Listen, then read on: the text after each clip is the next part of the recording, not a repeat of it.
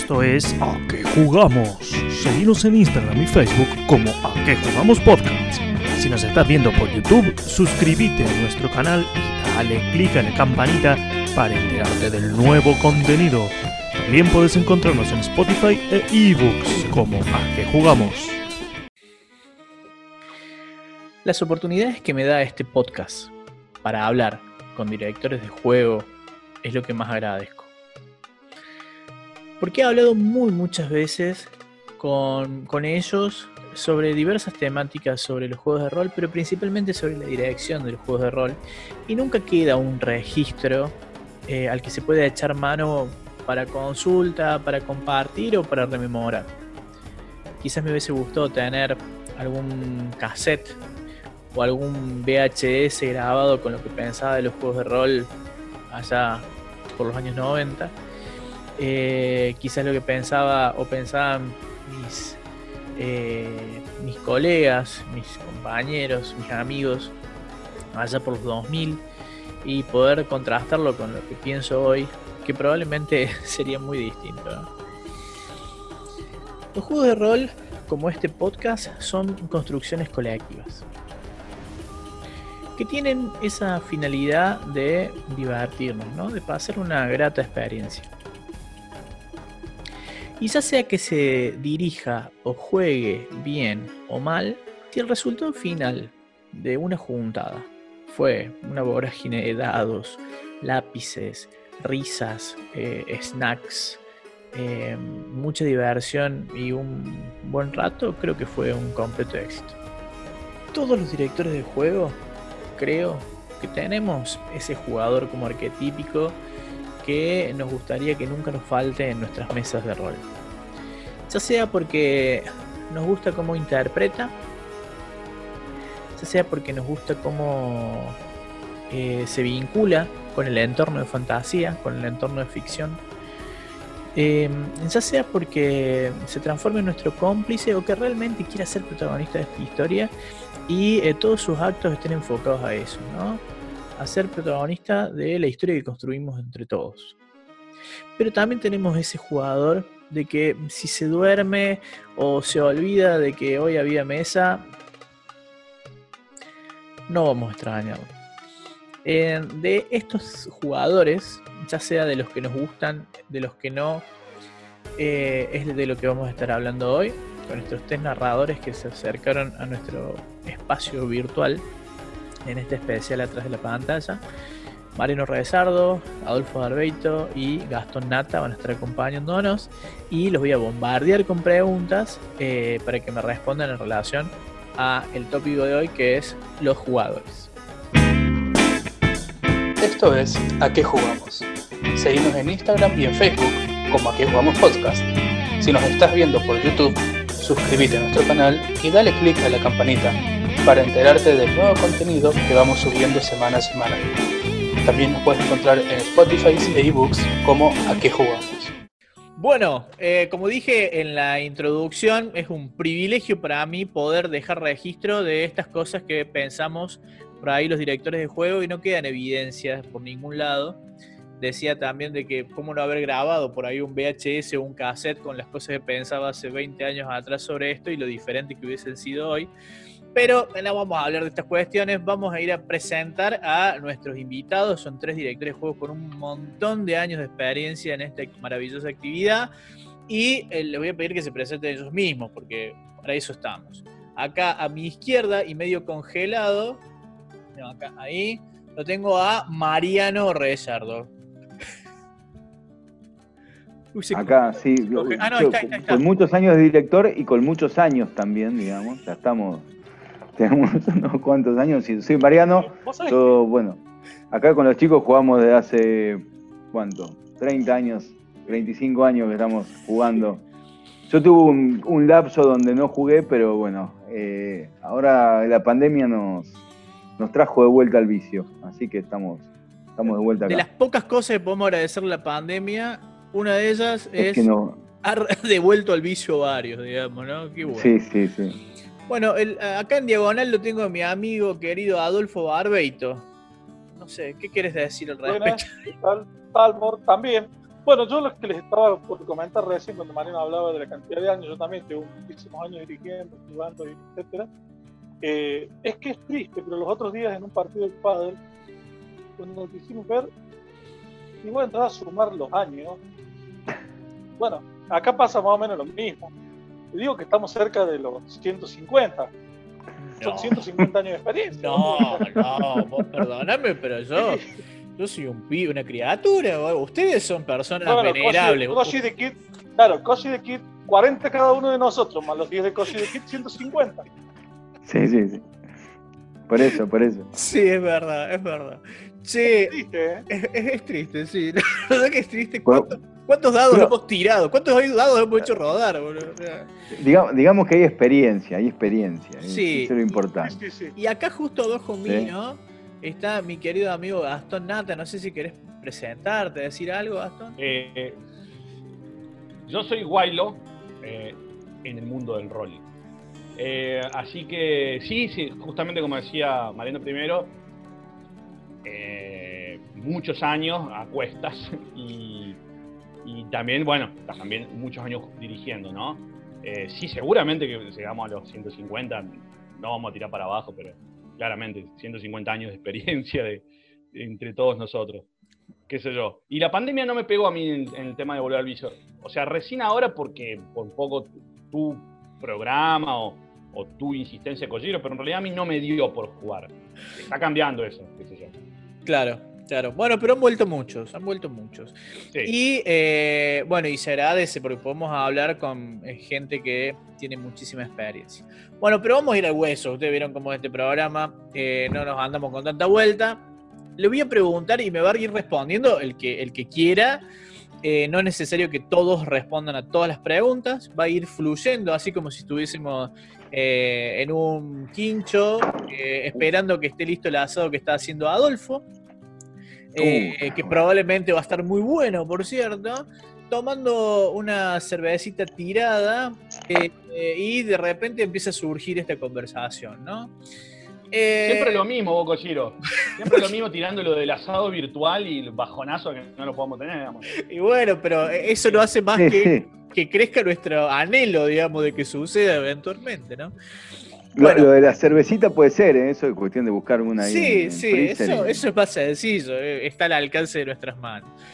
Pero bueno, antes de largar, hay algo con lo que me gustaría que acordemos o no. Es más, si no acordamos sería genial. Pero ¿piensan ustedes que hay buenos y malos jugadores de rol? Obviamente que sí. Bueno, tranquilos, muchachos, tranquilos. Pueden no acordar también.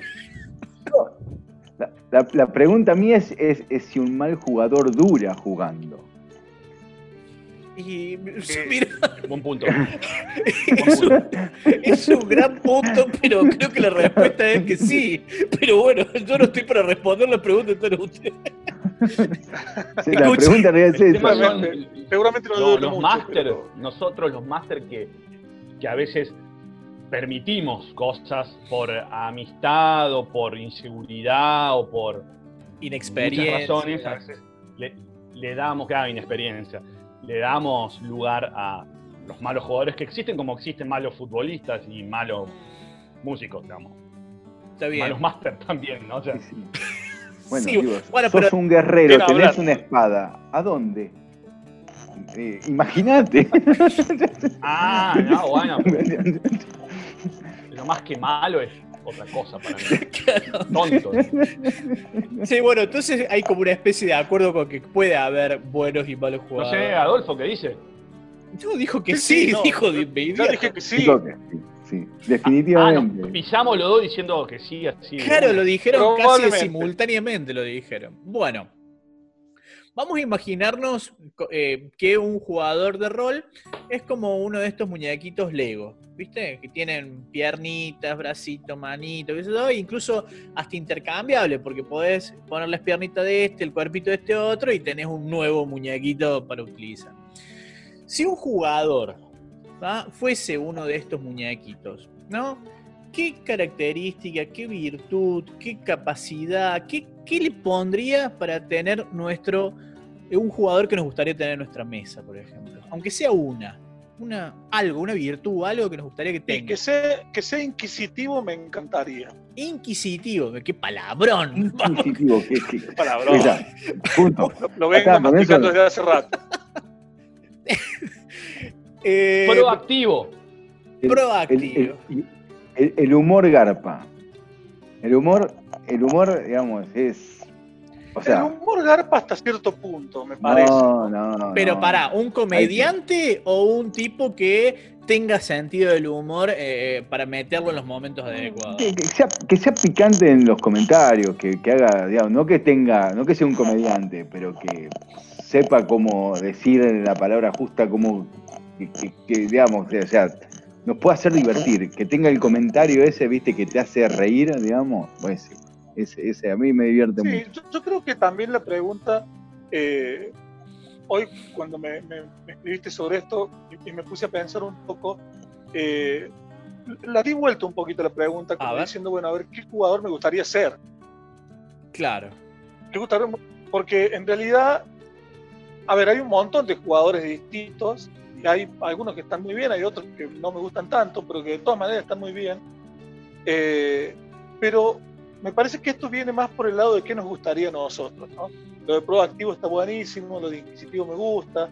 Eh, está bárbaro lo de comediante hasta cierto punto y en ciertas situaciones, porque, a ver, los otros días, sin ir más lejos, estuvimos con un collero haciendo un evento de Cyberpunk, eh, donde a mí me tocó, como llegué tarde, bueno, decidí tomar la parte del presentador de televisión de un reality show dentro de Trauma Team.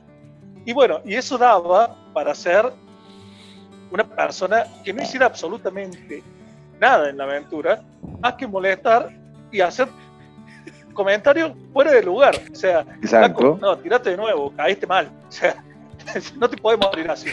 Reviví y moriste bien. O sea, y lo único que hice fue romper la bola, digamos. Pero no estuvo mal porque no es pesado, pero porque era parte del personaje. Me parece que los otros jugadores no opinaban lo mismo. Llegó un momento que me parece que se habían ardado, habían dicho flaco, como tal. O sea, sí, sí, sí, sí. No, pero me gusta, me gusta. Lo que sí, eh, en el tema del, divertido, me parece de que es un poco también, como dice Adolfo, ¿no? Eh, perdón que me meta mis bocadillos también, ¿no? Que, me tendría que. Pero por supuesto, sí. Tendría que reservarme a sus respuestas, digamos, pero. por ejemplo, cuando estás describiendo, estás describiendo una situación, sea en el setting que sea, y el tipo que te mete el chistecito solapado, innecesario, y en medio del clímax de tu descripción, cuando estás llegando a, esas descripciones sensoriales más complejas y demás, para que el jugador pueda eh, tratar de estar lo más inmerso posible en la escena y que te echan el chistecito ahí. Ese tipo de jugador es el, esperado, es el tipo de que, lo haga una vez, dos, está bien, pero que cada vez que vos describas. No, no, no, no, ese no, ese no. Ese jugador no, ese ya es molesto, digamos. Molesto. ese ya se pasa, digamos. ¿Qué se pasa, digamos, al otro lado? Yo quiero agregar un tema sobre esto de, bueno, viene de la parte de, lo, cómo serían algunos tópicos ideales de los jugadores. Está bien. Si hay que alguien se ha divertido, está bueno, pero ahí depende del juego también, un juego de misterio, de terror, un juego... El escenario y, la propuesta del director del juego es lo que para mí determina un poco el, lugar de ese chiste. Un chiste fuera del juego, del mundo del juego, eh, sobre, qué sé yo, vienen las pizzas y, no sé, algunos un chiste. Está bien, pero o un chiste dentro de la aventura, pero sí que sea um, permanentemente eh, cargoso, termina rompiendo la atmósfera. Y, básicamente es un ejercicio catártico de ese jugador que está molestando a los demás, como dice Mariano. Y, claro, claro, Sí, sí, sí, Bueno, pero también están eh, aquellos jugadores que no son, digamos, el jugador que nosotros preferimos, el jugador que nosotros idealizamos, o ese jugador que nos gustaría que esté siempre, pero que también le suma a la aventura. ¿Les pasa eso? No el chistoso molesto, pero hay otro tipo de jugadores que si bien no son el ideal, pero que está bárbaro que estén en nuestras mesas. Sí, seguro. Yo tengo, Todo sirve. tengo una concretamente que es el jugador que propone cosas, un poco la atmósfera que venimos hablando todos nosotros. Entonces yo no sé si un jugador ideal. Bueno, ahí planteaban de que uno podría imaginar cuál es el jugador ideal, depende de cómo yo juego. Yo en realidad no, no suelo jugar como dirijo, o sea, eso como primera diferencia. Eh, sí que, proponga cosas, digo, de cualquier índole, eh, que traiga algún nuevo reglamento perdido, que haga una interpretación de alguna o regla o de algún personaje, que haga alguna observación, que tome nota, que dibuje, que cree, que aporte el juego, que no sea solamente un espectador. Está bien, pero a, ver, me refiero cosas que, eh, por ejemplo, un jugador que no, no es nuestro ideal, digamos, no es nuestro jugador que nosotros dijimos, ah, eh, lo quiero a este muchacho acá, vino este otro. Y bueno, dale, y resulta ser que suma, resulta ser que está bueno. ¿Qué tiene ese jugador para ustedes? Un poco lo que dice, lo que decía proactividad, digamos, que vos ves que se mete en el juego, que se compromete, que, que digamos, que, como decían, que aporta, digamos, que no se quedó mirando y tratando de entender. Y como eso, eso puede ser. la posibilidad de, de explorar vos también tu propia aventura fuera, fuera de los parámetros que vos definiste, digamos. O sea, uno cuando piensa una aventura normalmente la piensa para el grupo de jugadores que tiene. Muchas veces te cambian un jugador, te cambia la forma en la que el jugador reacciona y decís, Epa, está bueno, e inclusive cambias algunas cosas como para decir, eh, mira qué interesante. Bueno, vamos, vamos un poquito más por este lado. Vos sabés que me encantó eso que dijiste vos, Adolfo, preparas la aventura para el grupo de jugadores. Creo que es un tópico para un atrás de la pantalla completo, esto de preparar las aventuras, ¿no? Eh, y en función o no de quienes están por jugar y demás, me parece un tema muy rico que deberíamos retomar eventualmente. Pero vamos a lo que sigue. Eh, por lo general, cuando hablamos de los juegos de rol, decimos, bueno, el director de juego es esto, el director de juego es esto otro. En mayor o menor medida, eh, los roles están medianamente diferenciados. ¿sí? ¿Ustedes piensan que debe estar clara la línea que divide al director de juego y al jugador en sus funciones, en sus roles diferenciados y demás? ¿O pueden estar más bien difusas, entremezclarse y demás?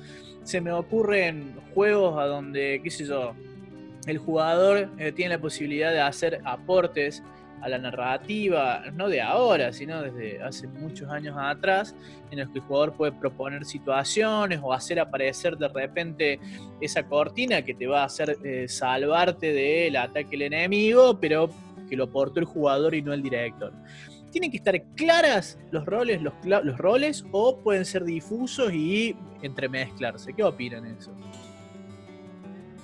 Clarísimo. Tienen que ser de, hiperdefinidos. Eh, por la sencilla razón que eh, hay intereses de las partes. ¿Qué, quiero decir? A ver. Es como. Em, a ver. Eh, vos como jugador querés que digamos, querés que tu personaje tenga éxito, querés disfrutar jugar al rol, pero no te gusta que se muere y que fracase. Digamos, no es normal eso. Eh, y vos como máster querés contar una historia.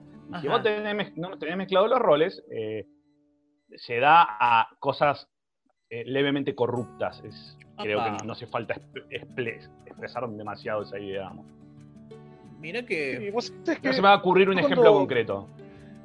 Cuando, bueno, yo tengo uno que me parece que viene más o menos al caso. Cuando vos ves muchas películas de Hollywood donde juegan rol, entonces tratan de explicar este fenómeno y te dicen, sí, porque este es nuestro nuevo amigo. Entonces traen un tipo viene y te dice, yo tengo un personaje que es un guerrero nivel 73 y entra en el party y hace cosas y voy a decir, ¿qué tipo de máster es el que tienen en ese grupo que no leyó primero el personaje? claro, que dejó entrarlo y hacer lo que quiere. A ver, obviamente tiene que haber un rol definido. Y, es, y es ese límite, es el que tiene que poner el límite y el que tiene que decir, no, flaco, o sea, para, esto no es así, no sé qué querrás hacer vos, pero, esto no. Estás desbalanceado, entonces un poco el rol ahí del director de juego es decir, no, mirá, estamos jugando con PJ Level 5, eh, la dificultad para hacer estas acciones de tanto, eh, tu daño es todos estos dados, digamos. ¿Vos, Mariano, qué opinas de esto? No, a ver, el, para, mí el director tiene el poder, digamos, o sea, el director es el que define eh, todo. Ahora, a mí como director, si alguien aporta, está bueno también, digamos. De hecho, en la última aventura que, estuvimos jugando, este, vos, Koji, por ejemplo, sos de aportar bastante a la narrativa y a la forma y al comentar, hacer algún, alguna... que si yo veo que, que cuadra, te lo voy a decir no, o te lo voy a ir por otro lado, o si veo que no y aporta, digamos, por ahí lo dejas que fluya, porque puede llegar a dar eh, algún lugar, alguna, algún hilo que esté bueno. Pero nada, eso me parece que es algo que se tiene, hay que dejarlo que fluya, pero siempre el director es el que tiene la última palabra y es el que define siempre eso, desde ya, digamos. Está bien. Este, o sea, la línea no, no es tan difusa, pero está bueno que haya jugadores que aporten ese tipo de cosas. No está mal, digamos. Está bueno. O sea, no, no, lo puedes dejar, digamos, tampoco que hagan lo que quieran. Pero sí, sí, a mí me gusta que aporten, ¿eh? Mira. Por ahí es un poco la pregunta anterior. Este, Claro, de cuál, de cuál es ese jugador, digamos, que, no, que, no, que nos llena, que nos gusta y que nos gustaría tener en todas nuestras mesas. Eh, no, bueno, a, lo que voy también es un poco desde ponerse en el lugar de no, la dificultad debería ser tal, por ejemplo. Claro. O no. no, en este caso habría que salvar contra Cetro Bari Bari. Claro, esos, son los, esos son los casos en los que suelen llover piano. Creo que ya lo he mencionado. Claro, exactamente, sí. El, el, famoso dedo, el famoso dedo del máster que. Pero ahí está, ese es un buen. Vos, Kojiro, acabas de, definir el límite, justamente. A ver, sin, a ver. sin quererlo. no, no, no, acá está, todo, acá está todo guionado. ¿eh? Está todo, todo, está todo, preparado. Está, todo preparado. Escúchame, a ver, es justamente, viste en el clavo, eh, que un jugador diga, eh, estaría bueno que tal raza eh, tenga esto por esta razón. Genial, no pasa nada. Pero cuando el jugador toma decisiones sobre el reglamento, que básicamente es parte, es como que es como cuando los senadores, los legisladores aumentan el sueldo. Es básicamente lo mismo. Son los que tienen que no le aumentan el sueldo a, las demás personas, pero se lo aumentan ellos. Es el mismo ejemplo con los jugadores que manejan las reglas. básicamente esa es la idea, damos. No puede un jugador decirle al árbitro que ya de por sí debe conocer las reglas, porque eso es un tópico de máster mío. Claro. No me parece bien que un máster no conozca las reglas. Está bien. Porque es, básicamente, no tiene el poder sobre las reglas. Si no es un tirano, no es un árbitro. Eh, y entonces no podés intervenir. Y el máster tiene que tener la potestad de decirle, bueno, no, salva con. Tenés que salvar contra pianos que caen del cielo con esto y no con esto. No con lo justo que te conviene a vos. ¿Me explico la idea, amor? Sí, sí, sí, está clarísimo, está clarísimo. Bueno. De, bueno, de paso comento que no hay salvación contra los que cielo. sí, sí. sí eh, hay salvación para no explotar en una bola de sangre, amor. Sí, claro, claro, totalmente. Eh, está muy bien que no la haya, digamos. Convengamos que el máster puede ser tu mejor amigo, tu peor enemigo, siempre eso, digamos. Claro.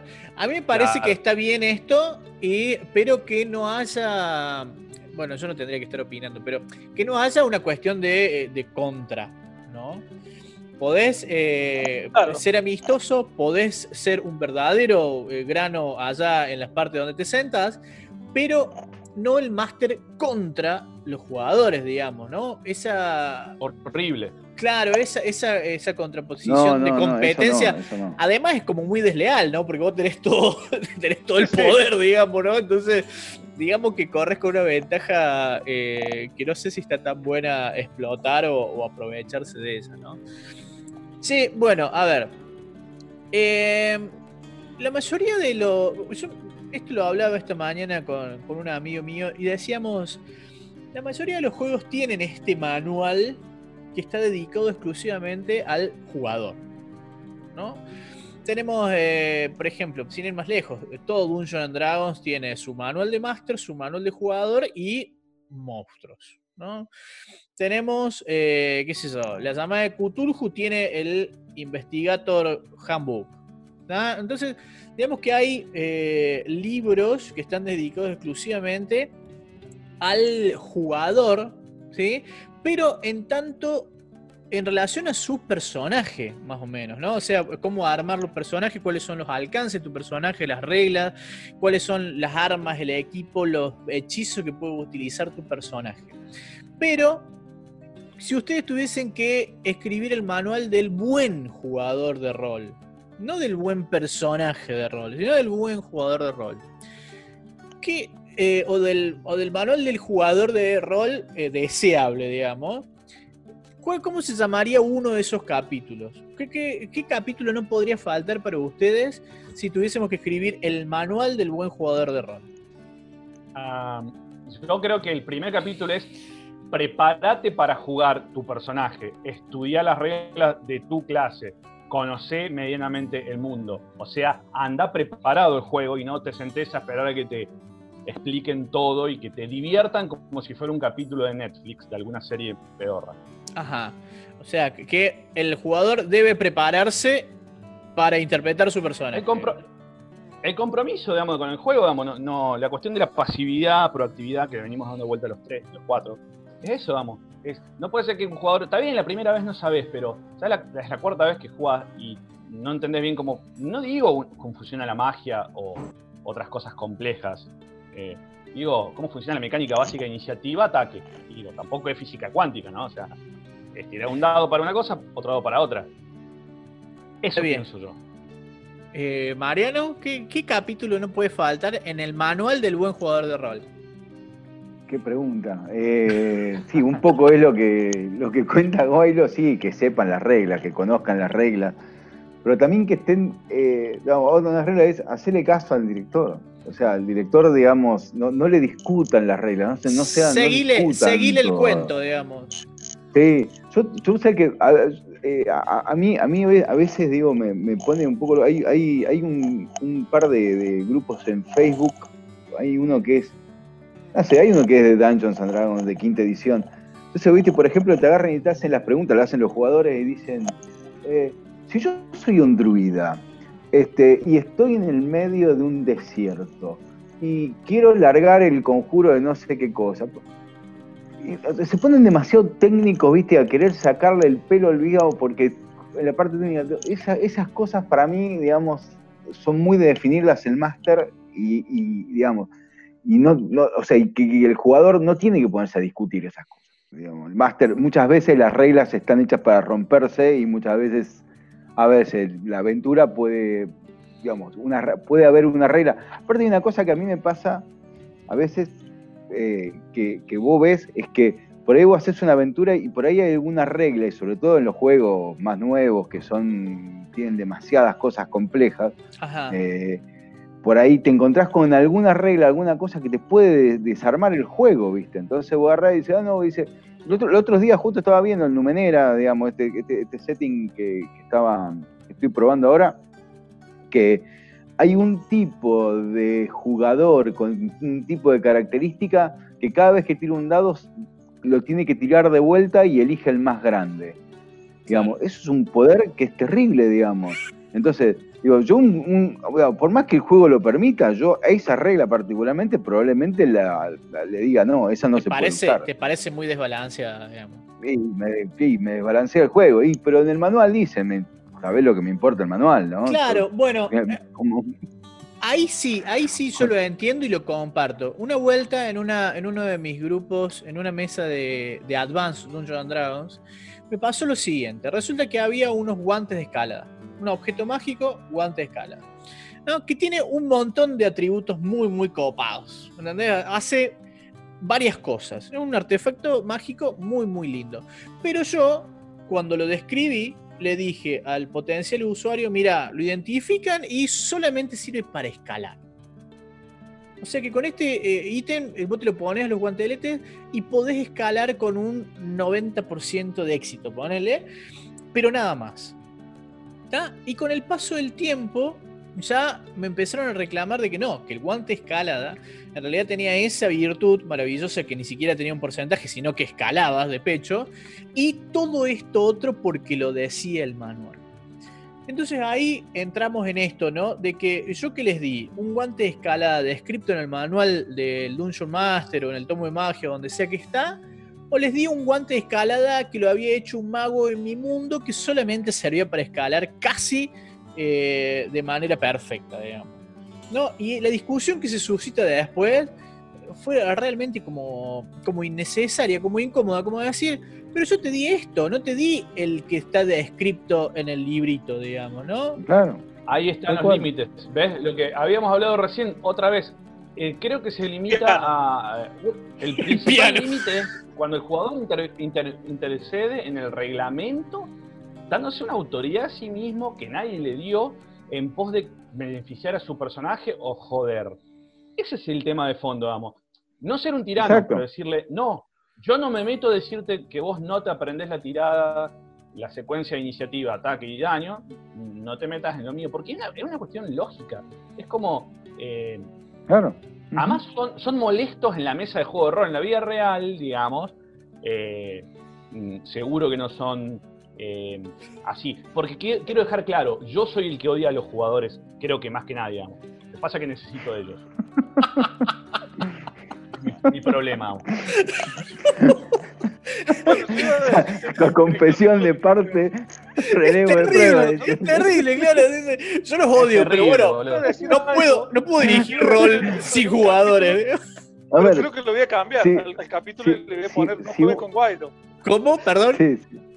Claro, yo, iba a dar un nombre para el capítulo, pero me parece que lo voy a cambiar a No jueguen con Guaido. Claro, claro. Pero, Nada más allá de eso, jueguen, jueguen con Wildland. Claro que sí, claro que sí. no debería faltar es un capítulo que, que se llame Divertirte jugando y dejar que el resto se divierta.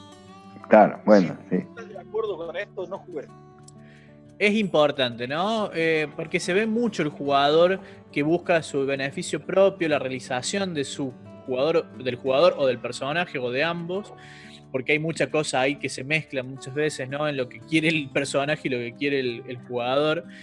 Eh, y eh, es capaz de ir hasta las últimas consecuencias en pos de ese objetivo, por más de que el party eh, quiera o, desea hacer otra cosa, o que la historia propuesta por el director de juego, si bien yo soy de, también como dice Mariano, de que si los aportes de los jugadores están buenos y hacen de que la historia vaya para otro lado, y bueno, le seguimos la corriente.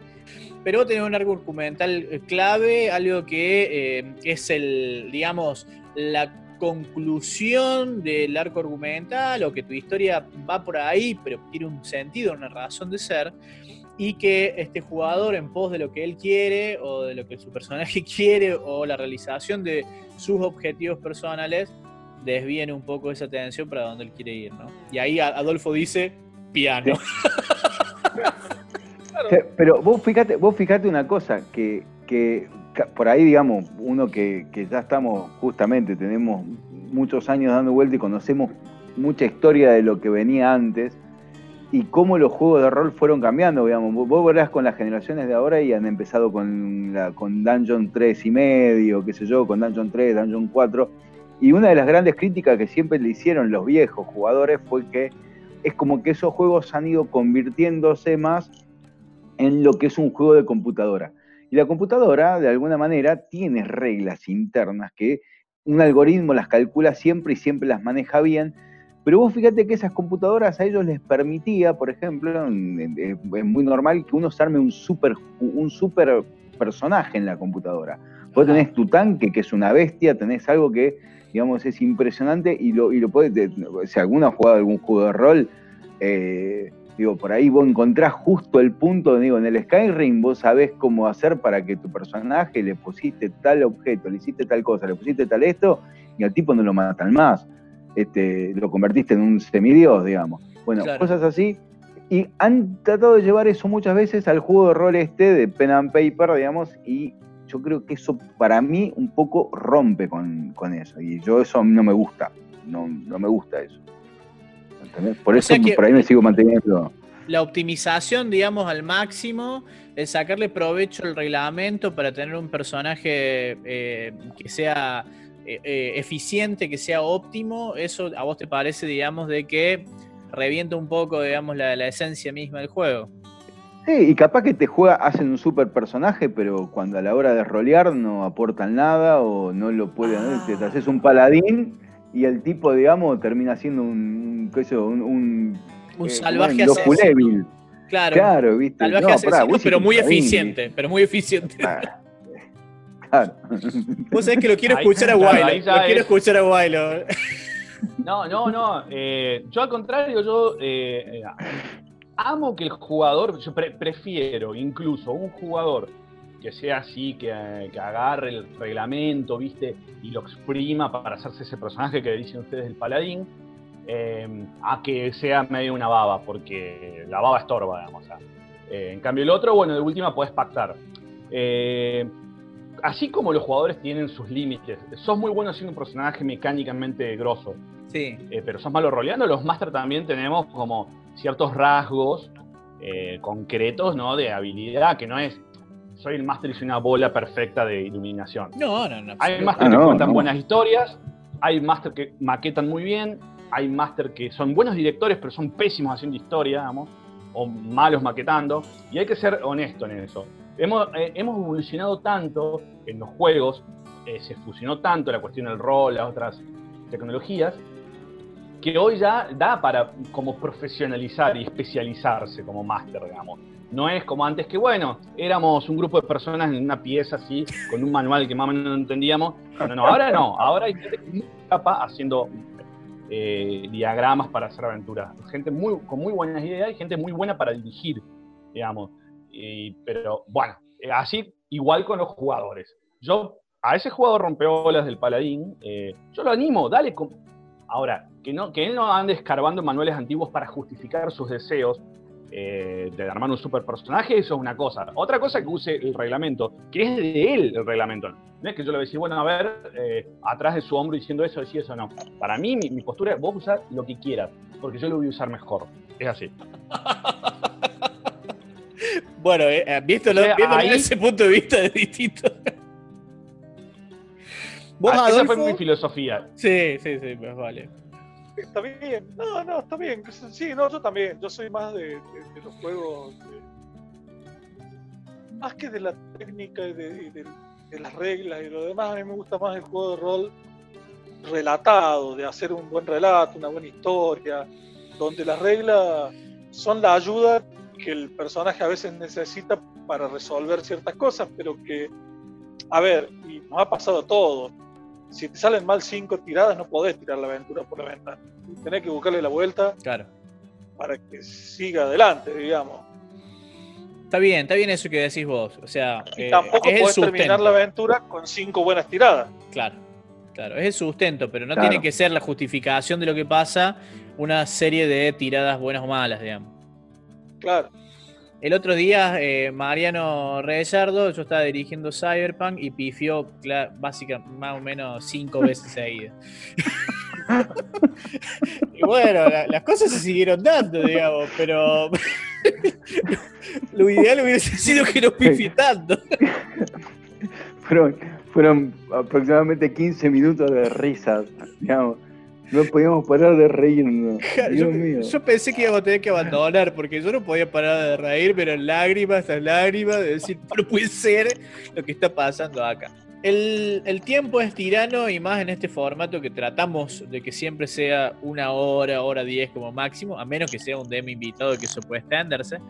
Así que les voy a eh, tirar la última consigna, digamos, una especie de, de cierre ameno y para que nos divirtamos. Eh, cada uno de ustedes tiene en su recuerdo, digamos, una experiencia genial con un jugador, más que con el personaje, con el jugador, ¿no? Porque son dimensiones distintas, digamos, a la hora, de describir. Entonces, creo que todos tenemos un recuerdo eh, de una experiencia con un jugador genial y una completamente olvidable. ¿no? ¿Se animan cada uno a tirar ese recuerdo genial y ese olvidable eh, desde su lugar de directores de juego?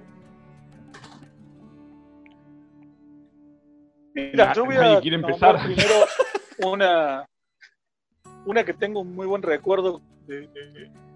la verdad que no recuerdo si, si jugaba, si dirigía, y quién jugaba y quién dirigía. Ah, bueno, fue hace sí mucho. recuerdo que estaba clásico, estaba mucho, hace mucho, hace mucho tiempo. Y creo que estabas vos, Koshi, con las famosas aventuras de Puffman y Bobby. Uy, sí, sí, claro que sí. Tengo la hoja de personaje sinceramente, Sinceramente no recuerdo quién dirigía y quién jugaba, Eh, solo recuerdo que habían dos personajes, que es Puffman y Bobby. Y Bobby, claro, sí. Y bueno, y, sus desaventuras. La verdad que, los recuerdos que tengo son muy buenos.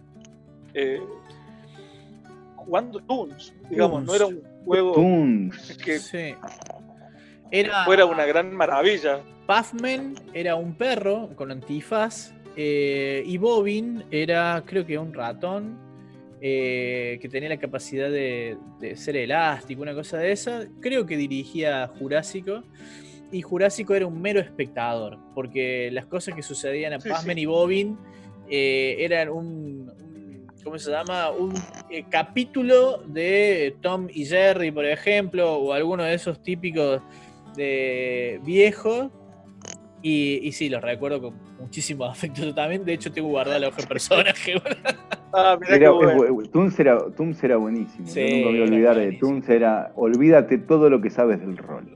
Así, así arrancaba. del rol, de la física, de, de lo que sea. Olvídate de todo. Era tremendo, era muy divertido, era muy divertido. Sí, sí. Y, y, bien planteado sucedían cosas magníficas como Puffman y Bobbin, por ejemplo. Y una completamente olvidable, Adolfo, y un jugador. Evidentemente me las he olvidado. He tenido, he tenido como jugador yo o como jugadores, no sé, he tenido, recuerdo alguna aventura cuando empezó algún jugador allá en la, Corosio Olmo, eh, donde, no sé, estuvimos tres o cuatro horas, no salían en la primera escena. Yo decir, a ver, falta esa proactividad que decía Wiley recién, ¿no? Claro. Eh, hay que salir de la pieza y hay que empezar a Muchachos, la aventura se desarrolla afuera, digamos, claro. Claro, esto era la mera descripción de qué es lo que estaba pasando y cuál era la situación. Y no salen, no, no, avanza. mucho más para describirle. Claro, cuando ninguno de los jugadores tiene esa, esa chispa, esa iniciativa de, sacar adelante la aventura, también, viste, es muy complicado. Sí, sí. Eh, ahí en ese departamento se inició mucha gente y eh, algunas veces eh, no sé, hacíamos mesas de tres o cuatro jugadores y ninguno con experiencia. Entonces, a veces sí pasaban esas cosas. Claro. Eh, mucha gente terminó siguiendo sus aventuras con el rol eh, y creciendo muchísimo como jugadores y algunas no jugaron más, digamos. Claro, bueno, pero ahí estamos hablando un poco de la inexperiencia, quizás, ¿no? Un poco del, hecho claro, de no tener. Pero después, la verdad es que no, no recuerdo, no recuerdo malas experiencias más allá de esas, que en realidad malas experiencias justamente por esa falta de experiencia. Claro, claro. Esa falta de conocimiento de qué es lo que estás haciendo. Mariano, ¿te acordás de una genial y una olvidable? No sé si, no sé si de una persona en particular, pero sí de algunas partidas geniales, digamos, sí, digamos, porque digamos, no sé si la persona en particular, pero sí de situaciones que son geniales, digamos. O sea, eh, algunas partidas esa vez que jugamos, que no, no me acuerdo quién estaba ya, porque éramos varios, que jugamos en la, en la vereda, jugamos. Jugamos en la vereda de la calle, de la casa de, Gerardo Sáenz, allá en, que fue una aventura que arrancó, eran, eran, nada, eran unos elfos que se metían en una cueva a matar unos kobolds, y entonces, pero había oh. tres chicos que habían, que habían ido de espectadores entonces les, ofrecí jugar de kobolds. Entonces se armó, entonces tenía los dos, tenía separados los dos parties. Ajá. Nada, fue fantástico. Fue fantástico esa, esa aventura. Fue muy, muy divertida, digamos, pero eh, fueron, aparte, cosas muy ocurrentes, todas las que pasaban, porque los kobolds se dedicaron a hacer macana con los otros y los volvieron locos. Estuvo muy buena. O sea que hubo una, Hubo una combinación de factores que le hicieron inolvidable ese barrio. Sí, sí. Y, y, después hubo, después me acuerdo, ah, eh, fue una partida que tuvimos, una partida que duró una campaña que duró mucho tiempo, pero me acuerdo que el que había empezado a jugar se le había hecho un clérigo, se había hecho un clérigo de, eh, del dios del comercio, pero que en ese momento estaba muerto, había desaparecido, con lo cual el flaco era un clérigo que no tenía poderes. Y para colmo, y para variar se había hecho, estaba comerciando, tenía una carreta, ¿y qué podía vender en la carreta? Frascos. Imagínate con frascos en medio de una aventura, ¿qué pasó? toda la aventura cuidando la carreta. Claro, que no le se le llore y que no se rompa. Se rompía, sí. Me volvió loco, lo quería matar. Pero bueno, ese. No. Bueno, pero muy ocurrente, muy ocurrente. sí, sí. Nada, son ya, para matarlo. Pero nada, pero igual siempre terminan siendo divertidos esas cosas. Claro, está bien, está bien. ¿Vos, Gastón, alguna experiencia genial con un jugador y una completamente olvidable? Um, bueno, mira, eh, la genial creo que podría decir, hubo por suerte muchas buenas, y por suerte son más las buenas que las malas. Pero bueno, una que, que se podríamos decir ahora es, había un personaje, bueno, esta, se dijo un poco recién esto de la diferencia entre el jugador y el personaje. A veces te sueles llevar mejor con el personaje que con el jugador, cosa que me suele pasar por lo que... ¿Cómo, ¿cómo, ¿Cómo es eso? ¿Cómo es eso? Que te cae mejor el personaje que se hizo esa persona. el tipo, tengo mi el tipo que lo rolea. Sí, claro, eso es increíble, pero el rol te lleva a esas abstracciones. Claro, sí, sí, pues. Por lo menos a mí.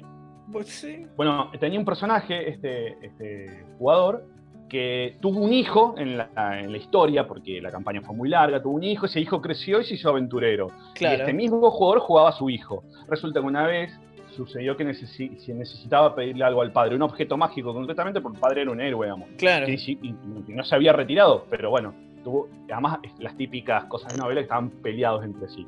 Eh, una madre muerta es un espectáculo. Claro, el eh, parte de dramatismo necesario y, bienvenido, ¿no? Sí, y una madre muerta a causa del esposo, ¿no? Bien completa. Claro. Em, y entonces le va, le va a pedir. Pero ¿qué pasa? Eh, no era un personaje retirado que yo no iba a rolear. Entonces yo lo que le pedí es que él roleara el personaje hijo y el personaje padre. ¿no? En la misma vez, impostando la voz y actuando consecuentemente y, tratando de, simular realmente la respuesta. Es como que vos jugás al ajedrez vos mismo, ¿entendés? Coexistente y él tenía que decir, bueno, padre, necesito pedirte tal objeto. Estaban peleados. Entonces, ¿cómo roleabas vos? Y cómo haciendo una abstracción de, lo que sabía el jugador de ambas cosas. ¿Entendés? Como diciendo, bueno, esto yo, este, el hijo no lo sabe esto y el padre sabe aquello. Entonces, ¿cómo hacer eso? Y yo estaba así gozando, eh, como presionándolo para eso. Y había un, segundo personaje, un tercer personaje disfrutando de la escena. Esa estuvo muy buena porque... La resolvió bien. Puedo transmitir. Sí, no, no sé si puedo transmitir la idea, pero, pero fue muy lindo porque fue como expandir un poco el límite del rol y, y bueno, jugar de otras maneras y desafiar al jugador, ¿no? Y no siempre que el jugador te esté reclamando a vos que lo tenés que divertir eternamente. Claro, está bueno. Está bueno sacar un poco la atención del relato y eh, traspolarlo y que el jugador sea a cargo, digamos, de meterle el drama a la, historia. Está bueno. Y Salió bien porque pudo romper su vergüenza. O sea que lo hizo bien incluso. Ah, bueno. Salud, chicos. Salud, no sé, no sé qué estás tomando. Eh, no, yo sí, se clavó un vino de un damajuanón. no, me lo ¿Qué ojos agudos que tienes tú, Adolfo? me lo perdí. Me, sí, sí, extraña que los demás no se, hayan dado cuenta. Se, me hacía agua la boca. Mostrala, mostrala la damajuana, por favor. Mostrala la damajuana. ¿Vos no estás en San Luis, loco? ¿Dónde estás vos? Sí, claro. En San Luis, en San Luis. Bueno, ahí está. Eh, sí, eh, se clavó un vino de un la marca. Me, me da vergüenza la sirvienta de la pajuana así, chope. Ni siquiera le pusiste en un pingüino, boludo. Ni siquiera le pusiste en un pingüino para servir. No, no, no. Esto viene de un cumpleaños, chicos, tranquilo. No es que yo soy bueno. me bajo nada más. Bueno. Ah, bueno, pero, pero, pero, qué más tranquilo. Sí. Yo tengo también otra, otra, aventura cortita, otra, otra historia cortita, si, si te da el tiempo. Sí, sí, dale. Si no, de última escuela corta. Eh, porque me acordé los otros días. Yo, yo hice una campaña muy larga de, de Chulu. Ajá que jugábamos con Jurásico justamente, con Ramiro, eh, bueno, éramos tres jugadores y, yo. Y cae un día en la casa de Jurásico, estábamos jugando, cae Marianito Ahumada. Y digo, che, ¿no querés penejotear al malo? Que en realidad el malo era el que los recibía en la casa, ¿viste? Que los venía. Ah, el dueño de casa. El dueño de casa, bueno, mira, les hizo 10.000 cosas, desde tirarles piedras en la cabeza, meterles víboras en, la, en, las bolsas de dormir.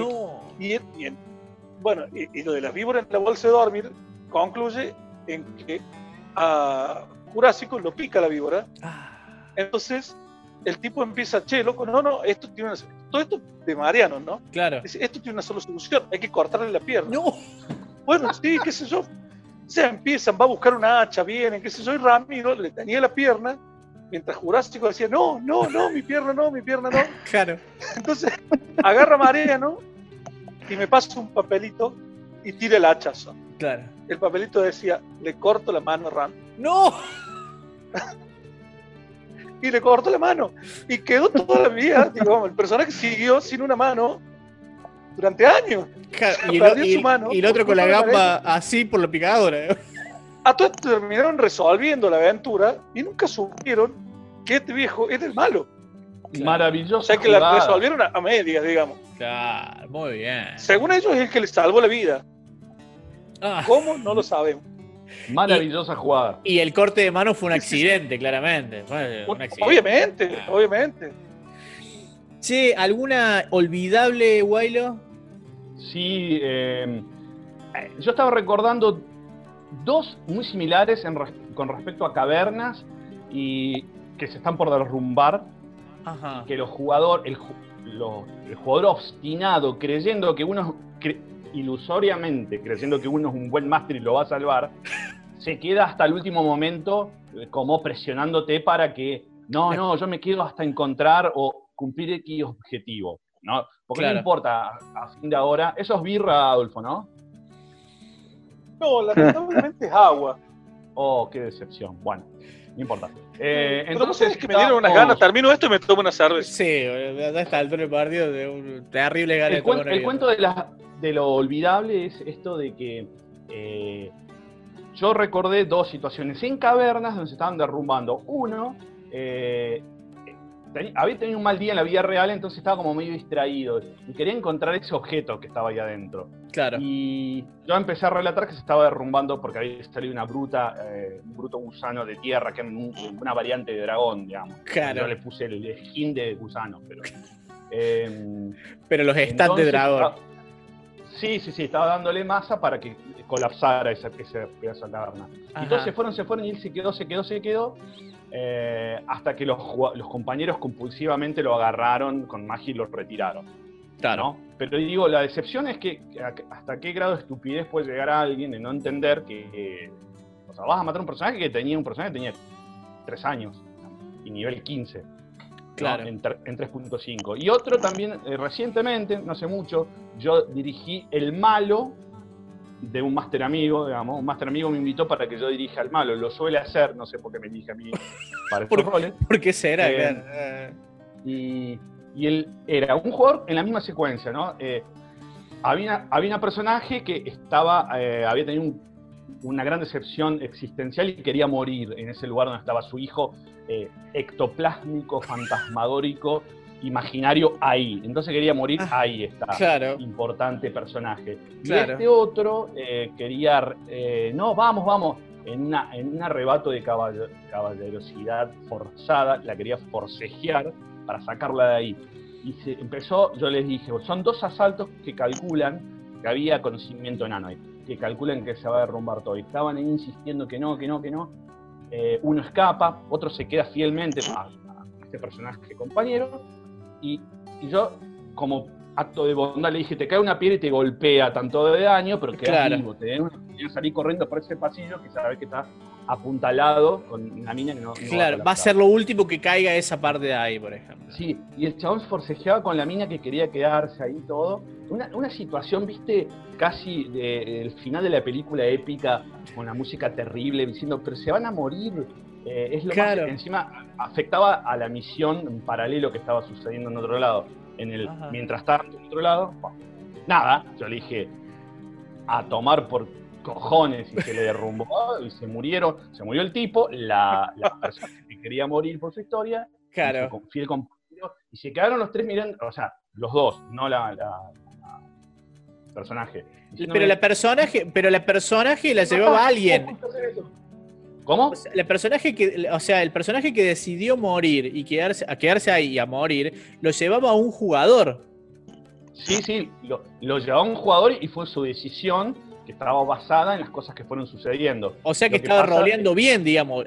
la mina, eh, el, personaje que muere, que quería morir, estaba bien roleado. El problema era. Y eso es parte de la anécdota del mal jugador, digamos. Sí, lo estaba roleando bien esta mujer. El otro era que se obstinó en querer rescatarla y, confiarse que yo no le iba a hacer que derrumbara la caverna cuando yo se lo había dicho de antemano. Además yo juego con los dados limpios, yo juego, tiro los dados enfrente de la cara de la gente, no, no los oculto. O sea, se resuelve ahí, punto. Y yo después tenemos como máster arreglos para poder solucionar esas cosas. Esas, fue, esas dos fueron terribles, malas, porque habla ¿no? de, de, los jugadores que no, no, no, no logran entender los límites. Claro. Nunca, creyeron que vos eras capaz de matarlo, digamos, y los mata. No, no se trata que yo los mate, que la historia los iba a matar y que, pensaran que tenían inmunidad, digamos. Claro. ¿Les habrá pasado a los compañeros a ustedes también eso? no sé, yo por lo general soy de cuidar mucho mis PJs a menos que el background lo, lo invite. Sos un máster apañador vos, me parece. Yo los cuido, mis PJ, sí. Debe ser, debo llevar la campaña de Chulu más larga de la historia de la humanidad, boludo. No los dejes en mi mano. Yo, cuando, yo cuando, digo, llevamos un año y medio, me dicen, con los mismos personajes. eh, sí, ya me da cosa, ¿viste? Decirlo, pero bueno. Sí, bueno, ya que esto es un living. Sí. a ver, ahora los tuyos. Bueno, yo eh, recuerdo con muchísimo afecto dos momentos. Uno, una partida que, de hecho, si mal no recuerdo, creo que dirigía vos, Adolfo, eh, en el que estábamos con José Arismendi y Paris jugando la llamada de Chulu. Y de repente éramos todos americanos, americanos, eh, la, típica del sueño americano, ¿no? Entonces, eh, y todo el tiempo era una, convivencia así con que me voy a ir a jugar al fútbol con mi pequeño, al parque, y me voy a comer una malteada, y, ¿viste? y empezamos a utilizar todos elementos muy, muy típicos de las películas, digamos. Em, y eh, todo se justificaba. A mí me gusta mucho el jugador que eh, no importa que su personaje quede mal parado, si su decisión va en favor del rol. ¿no? Eso para mí es maravilloso, digamos, ¿no? Y es un regalo que me hace el jugador a mí como director de juego.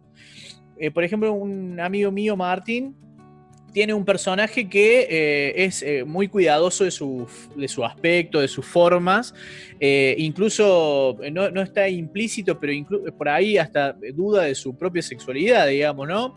Es un ranger muy, muy peleonero que, pero tiene esa debilidad por cómo se ve, si está bien peinado, si sus ropas son caras y están limpias, ¿viste? ¿Qué sé yo? Y muy, muy delicado. Entonces, en un momento logran convencer a un grupo de enanos del desierto de que el tipo era una divinidad. Entonces el clérigo lo eleva por los aires, ¿viste? ¿Qué sé yo? Le hacen que caigan rayos eh, para que darle más fuerza de, deidad al tipo, y el tipo solo estaba simulando para evitar el conflicto.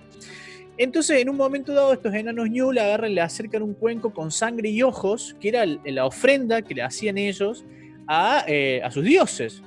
Entonces el tipo agarra y dice a sus compañeros, yo no voy a comer eso, porque le daba terrible asco. Y entonces los jugadores le dicen, loco, comelo, porque si no vamos a deschavar este hecho de que sos una farsa. Y el tipo come y el, y el jugador me dice, no, no, me da tanto asco que vomito.